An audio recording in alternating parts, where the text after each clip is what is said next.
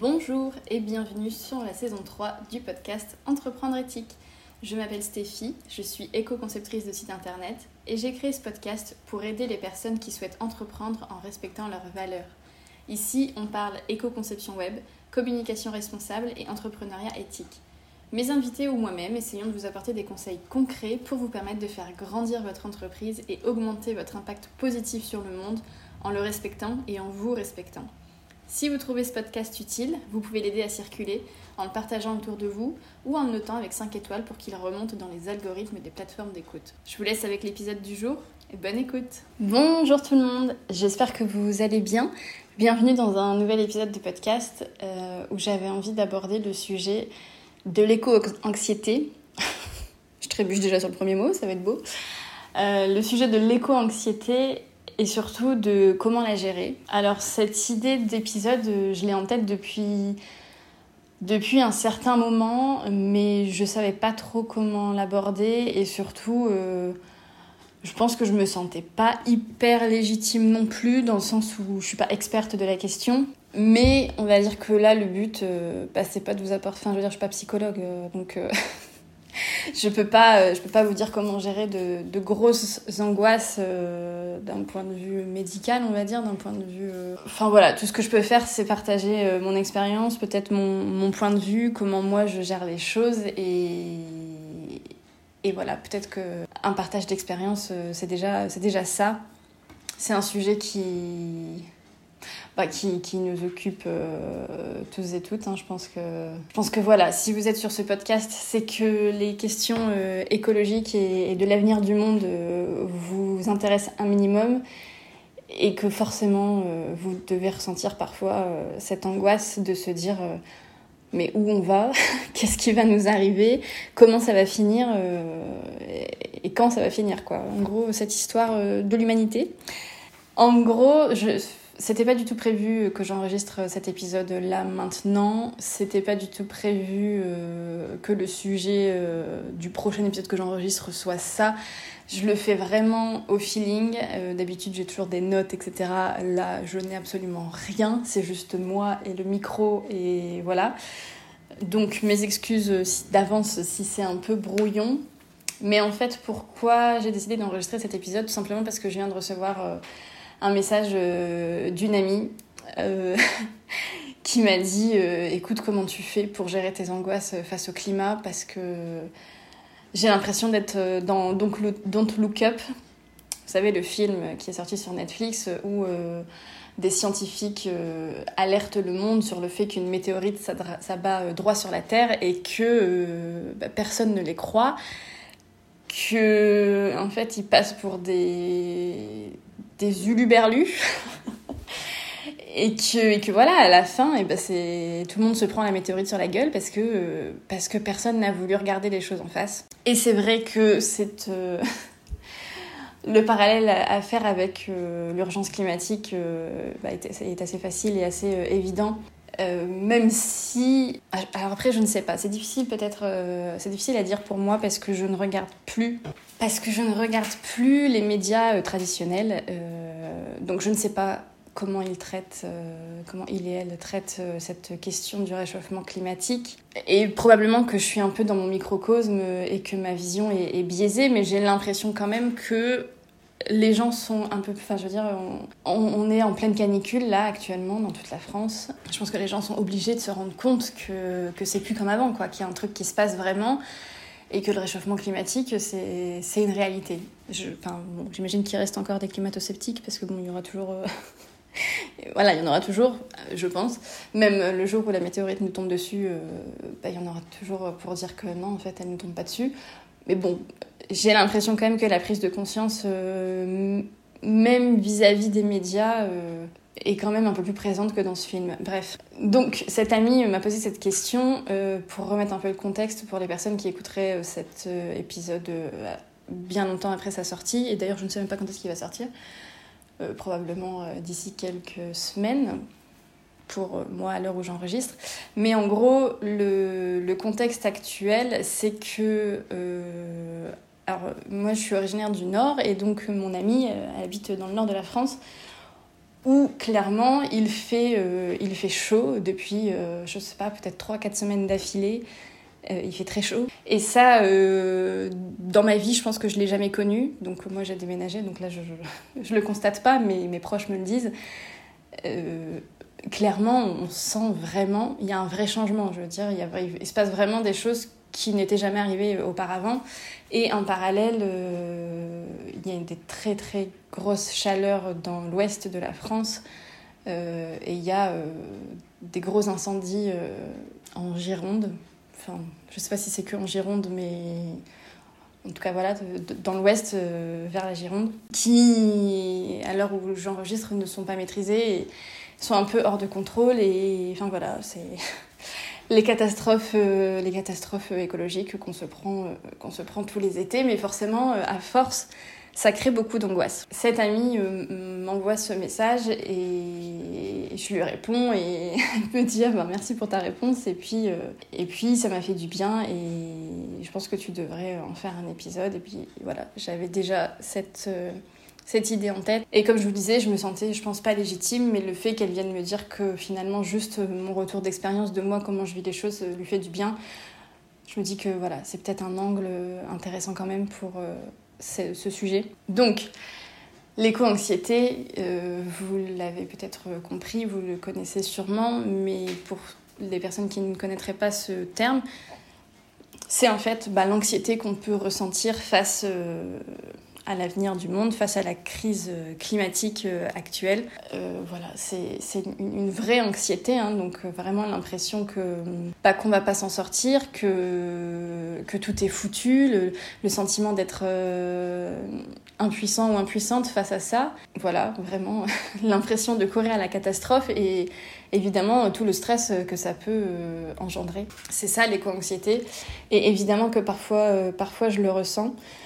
Mais j'ai mis en place quelques,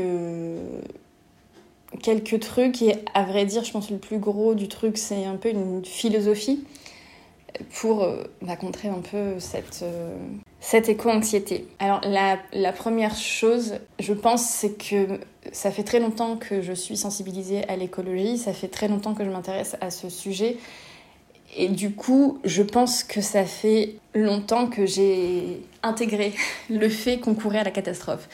Et que malheureusement, euh, j'aurais préféré dire autre chose, mais je pense qu'avec le temps, c'est comme tout. Euh, et ben on vit avec tout en fait. C'est comme, euh, comme quand on a, je sais pas, un deuil. Bah au début, c'est très très difficile. Alors je ne dis pas que que, que des années plus tard, c'est facile. Mais en tout cas, vous voyez un peu l'idée, on, apprend à vivre avec, quoi. Donc je pense que c'est, c'est la première chose, c'est que, c'est que malheureusement, euh, le temps euh, fait en sorte que, que ça s'apaise un peu. Euh, en tout cas, pour moi, je pense que c'est un, des, un des processus qui s'est mis en place et qui fait qu'aujourd'hui, je ressens moins cette éco-anxiété, même si je la ressens quand même parfois. La, la, deuxième chose, c'est que j'ai compris que j'étais pas responsable, en fait. Et ça veut pas dire que je me dédouane de tout, ça veut pas dire que j'ai zéro responsabilité, mais euh, moi, j'ai commencé euh, mon chemin écologique, euh, je pense, il y a une dizaine d'années. et j'ai commencé, je pense, un peu comme tout le monde, par des, petits gestes dans mon quotidien. Et, à l'époque, j'étais déjà très sensible au sujet, mais j'étais absolument pas éduquée, en fait. Et j'avais vraiment l'impression que de remplacer mes cotons jetables par des cotons, des cotons lavables, c'était la solution.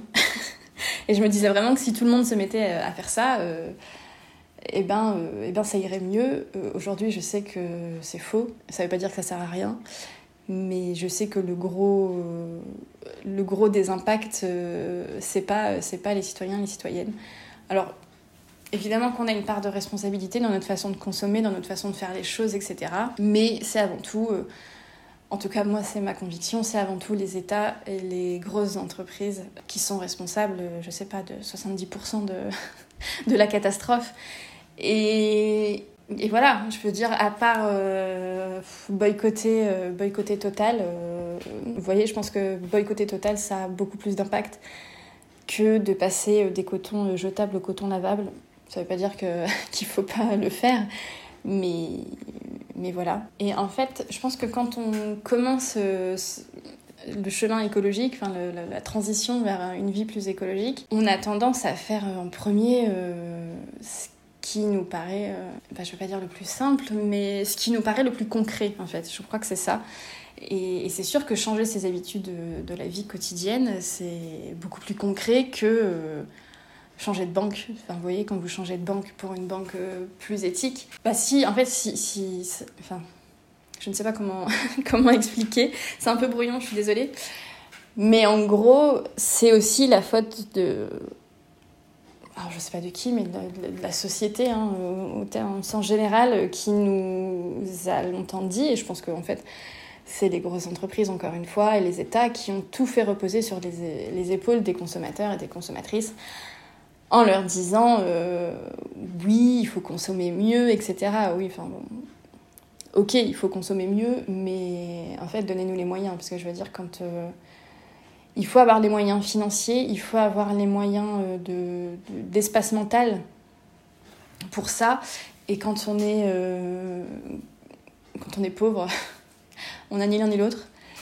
Et ça, c'est la responsabilité des États. Enfin, bon, bref je, pars, je pars un peu loin.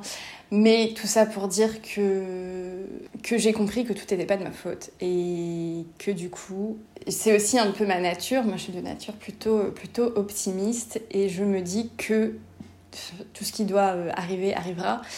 Et que je sois angoissée ou pas face à ça, ça ne changera pas les choses. En fait, c'est, en tout cas, c'est ma philosophie, c'est ce que je me dis, que je suis pas responsable de tout. Alors, je fais de mon mieux et, faire de son mieux, pour moi, c'est aussi prendre en compte sa santé mentale. Ça veut dire que parfois, euh, si c'est trop de charge mentale de, vivre zéro déchet, de, je sais pas moi, de, refuser euh, à ses enfants euh, les jouets en plastique fabriqués en Chine, parfois c'est trop et, c'est ok en fait. Voilà, il faut préserver sa santé mentale parce qu'encore une fois, on fait de son mieux, c'est déjà pas mal. Et je pense que les États et les grosses entreprises ne peuvent pas en dire autant pour la plupart. Donc, voilà, se, lâcher un peu, un peu la grappe, lâcher la pression. Et j'ai perdu le fil de ce que je disais. mais, mais voilà, c'est. Ouais, ce que je me dis, c'est que voilà, tout, tout n'est pas de ma faute, que je fais de mon mieux et que, que je sois angoissée ou pas face à une situation, peu importe laquelle, ça ne change pas la situation. Ça change juste le fait que je vais le vivre encore plus mal. Et, et voilà. Donc, ça, c'est vraiment un mindset, comme on dit, un état d'esprit à avoir. Et j'entends que que c'est pas facile et que parfois euh, juste c'est pas non plus contrôlable le stress c'est une émotion et on peut pas contrôler toutes ces émotions donc euh, donc je sais pas après euh, peut-être que des, techniques pour euh, contrôler son stress peuvent être, euh, utilisées. Euh, moi, dans mon cas personnel, j'ai jamais. Enfin. C'est drôle que je dise ça parce que j'ai l'impression de n'avoir jamais été trop stressée comme personne dans la vie et pour autant quand j'étais petite euh, j'avais un traitement homéopathique, j'ai même fait de l'acupuncture parce qu'apparemment j'étais stressée. Bon, bref, je pense que c'était une période particulière de ma vie. Mais euh, en tout cas, depuis que je suis petite, j'adore euh, j'adore les activités manuelles. J'adore par exemple en ce moment faire du coloriage. Et je pense que ça s'apparente beaucoup à de la méditation. Et peut-être que c'est ça qui m'aide à ne pas être trop stressée dans la vie. Donc bon, après il faut avoir le temps, encore une fois, et l'espace mental pour le faire. voilà, j'ai ce privilège. J'en ai bien conscience. Mais en tout cas, euh, en tout cas voilà, peut-être que euh, utiliser des techniques pour gérer le stress, quelle qu'elle soit, euh, je sais pas, les, trucs à la CBD, peut-être que j'ai jamais essayé, mais peut-être que ça fonctionne. Enfin bon, peu importe, trouver, trouver ce qui vous va. Mais ça peut aussi s'appliquer pour les angoisses liées au climat. Et puis, euh, je pense aussi à un gros, euh, un gros truc qui a changé mon éco-anxiété, qui, qui m'a aidé à, la diminuer, au-delà de, du fait d'être optimiste. Et, enfin, ça m'a aussi aidé à être optimiste, je pense, c'est que j'ai arrêté de suivre des comptes, notamment sur Instagram. déjà, j'ai arrêté de regarder les médias euh, traditionnels qui parlent, qui parlent que de catastrophes tout le temps. Enfin, c'est rien de plus angoissant que de regarder le JT de TF1. Euh, je me mettais à chialer à chaque fois que, que, que, j'étais devant euh, les infos. Je me suis dit, bon, faut arrêter. Donc il y a plusieurs années que j'ai arrêté ça. Je pense que c'est quand même le cas de pas mal de gens. Mais du coup, euh, mon rapport à l'information, il s'est forcément décalé sur les réseaux sociaux. Et au début, je consommais beaucoup, beaucoup, beaucoup d'informations via les réseaux sociaux. mais je me suis rendu compte que même si ça me paraissait au début euh, trop bien parce que parce que c'était très différent des médias traditionnels et, et c'était beaucoup plus pertinent selon moi.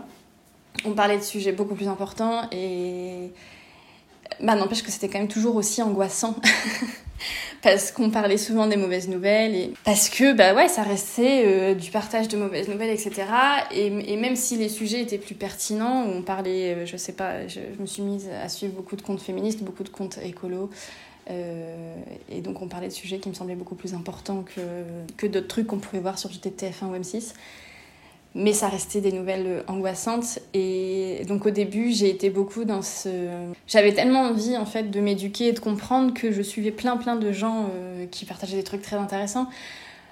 Mais au bout d'un moment euh, bah c'est pareil ça m'a euh, autant angoissé que de regarder le JT de TF1 ou d'M6 donc j'ai commencé à faire du tri et j'ai trouvé j'ai trouvé des, des personnes à suivre qui ne se contentent pas de juste relayer les infos dramatiques, mais qui, je trouve, ont un côté euh, optimiste et qui sont surtout très actifs et actives et, qui du coup donnent de l'espoir parce que parce que on se rend compte que, que, que ouais c'est la merde mais il y a plein de gens qui font des trucs euh, trop bien et, et ça redonne de l'espoir donc, euh, donc voilà, il y a aussi une chose, euh, ça, ça, me fait penser, il y a aussi une chose qu'on peut faire pour euh, lutter contre l'éco-anxiété si vous en avez la possibilité et encore une fois l'espace mental et, et, le temps, etc. une des meilleures choses, c'est de s'engager, mais de façon concrète et locale, c'est-à-dire, je sais pas, vous engager dans une association, faire des, faire des actions concrètes, quoi. Ça, c'est un un des meilleurs trucs, je pense, pour, euh, pour lutter contre l'éco-anxiété, c'est de passer à l'action. Après, euh, encore une fois, je le répète, euh, avoir le, temps et, les moyens de le faire, c'est un privilège. Donc, si vous ne l'avez pas, ne vous sentez pas coupable, ce n'est pas de votre faute. Donc, voilà, voilà un peu. Ah oui, je, je pense que je pourrais peut-être vous donner quelques noms de comptes à suivre qui me permettent de rester informée, mais qui ne m'angoissent pas pour autant. Euh, le premier qui me vient en tête, euh, c'est le conte de Camille Etienne, qui est, euh, qui est une personne absolument incroyable. Franchement, je, je, l'admire vraiment beaucoup parce qu'elle est, elle est tellement engagée, elle est, elle est jeune et. Enfin bon, bref, elle, elle est incroyable. Son compte, c'est Graines de Possible sur Instagram. Une autre personne qui me vient en tête, qui pour le coup alors n'est pas, enfin si, elle est engagée, mais c'est pas, euh, c'est pas un compte militant, c'est ça en fait. Euh, mais c'est une personne que je suis et, et, je trouve que ça fait tellement du bien de la suivre. Elle est tellement optimiste et elle est tellement. Euh... En fait, elle, arrive à, à, nous faire imaginer un, un, autre futur, un autre possible. Et, et c'est d'ailleurs sa, conviction c'est que c'est en imaginant d'autres possibles qu'on pourra euh, améliorer le monde parce que là, on n'imagine qu'un monde euh, catastrophique. Et en fait, euh, une des idées qu'elle défend, c'est que c'est qu'on manque d'imagination pour imaginer d'autres possibles et que si on sait l'imaginer, on saura le faire. Enfin, je l'explique très très mal. donc vraiment, allez suivre cette personne parce que elle l'explique beaucoup mieux que moi. Donc cette personne s'appelle Nathalie Séjean. Donc Nathalie, voilà, N-A-T-H-A-L-I-E et Séjean S-E-J E-A-N. Donc euh, pareil sur Instagram, depuis que je suis cette personne, ça me redonne beaucoup, beaucoup, beaucoup d'optimisme. Ensuite, un compte militant écologiste qui, bon, là pour le coup, ne va pas forcément toujours être, euh, être optimiste, vraiment, mais en tout cas, il va toujours être dans l'apport de solutions, même s'il est beaucoup dans, dans le fait d'alarmer, ce qui est euh, absolument nécessaire. Euh, donc le compte, c'est Bon Pote, donc euh, B-O-N-P-O-T-E. Et c'est euh, Thomas Wagner, je crois, qui. alors Thomas, je suis sûre, Wagner, je suis pas sûre, donc désolée si j'écorche son nom. Mais, euh, mais en tout cas, c'est un, une personne qui fait beaucoup de vulgarisation euh, sur, le, bah, sur le, réchauffement climatique et le climat en général, et qui explique les choses euh, concrètement. C'est-à-dire que en fait, il est dans, il est, il n'est pas dans le fait de d'alarmer, ce passe pas le mot. Il est, il, interpelle peut-être. Non, je, je, ne trouve pas le bon mot. Mais il n'est pas du tout alarmiste. Il, dit les choses en fait concrètement, telles qu'elles sont. Et, euh, et, voilà, souvent il répète que c'est pas trop tard, qu'il est encore temps d'agir. Et ça fait du bien en fait d'entendre ce discours. Euh, mais, c'est pas un discours qui est enjolivé ou voilà, c'est juste que concrètement, euh, oui, c'est possible, euh, mais par contre, ça va demander beaucoup, beaucoup de changements. Mais en tout cas, c'est toujours possible. Et non, on n'est pas complètement foutu. Donc, c'est pas un conte foncièrement euh, optimiste et positif, mais il est, euh, j'ai envie de dire, objectif. Je pense que personne ne peut être objectif. Mais c'est un peu l'idée. C'est qu'il se repose beaucoup sur des faits, qu'il explique les choses, qu'il donne des solutions et qu'il n'est pas là juste à dire euh, c'est la merde, ça va pas du tout, adieu, on va tous mourir. Voilà, donc ça vous fait déjà trois personnes peut-être à suivre si jamais, peut-être que, peut que je ferai un post sur Instagram euh, avec euh, d'autres noms euh, si, si, ça vous intéresse. Mais voilà pour. voilà, je pense que j'ai un peu fait le tour de la question. encore une fois, je m'excuse si c'était si complètement brouillon. C'était pas, c'était pas un épisode préparé. C'était pas un épisode même prévu là tout de suite. Et. Et c'était vraiment plutôt, euh, pour le coup, un partage d'expérience, un partage de, mon opinion, mon avis. Ça n'engage que moi ce que je raconte. Si ça vous parle, tant mieux. Si ça vous aide, tant mieux. Euh, si vous pensez que je raconte complètement n'importe quoi et que vous n'êtes pas du tout d'accord, c'est totalement votre droit aussi. Mais en tout cas, voilà.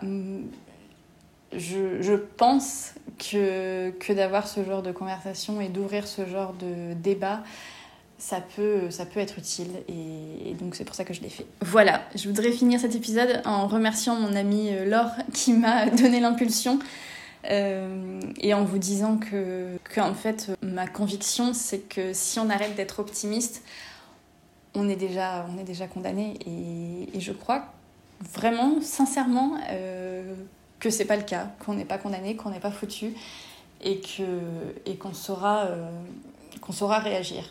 Peut-être que je suis naïve, peut-être que je suis trop optimiste, mais en tout cas, c'est ma, façon de survivre. Et je pense que c'est important de prendre soin de soi et de, faire ce qu'on peut. Et, et, moi, c'est une des façons que j'ai trouvées de prendre soin de moi, c'est d'être optimiste et de me dire que non, on n'était pas foutu, même si oui, c'est la merde. Voilà.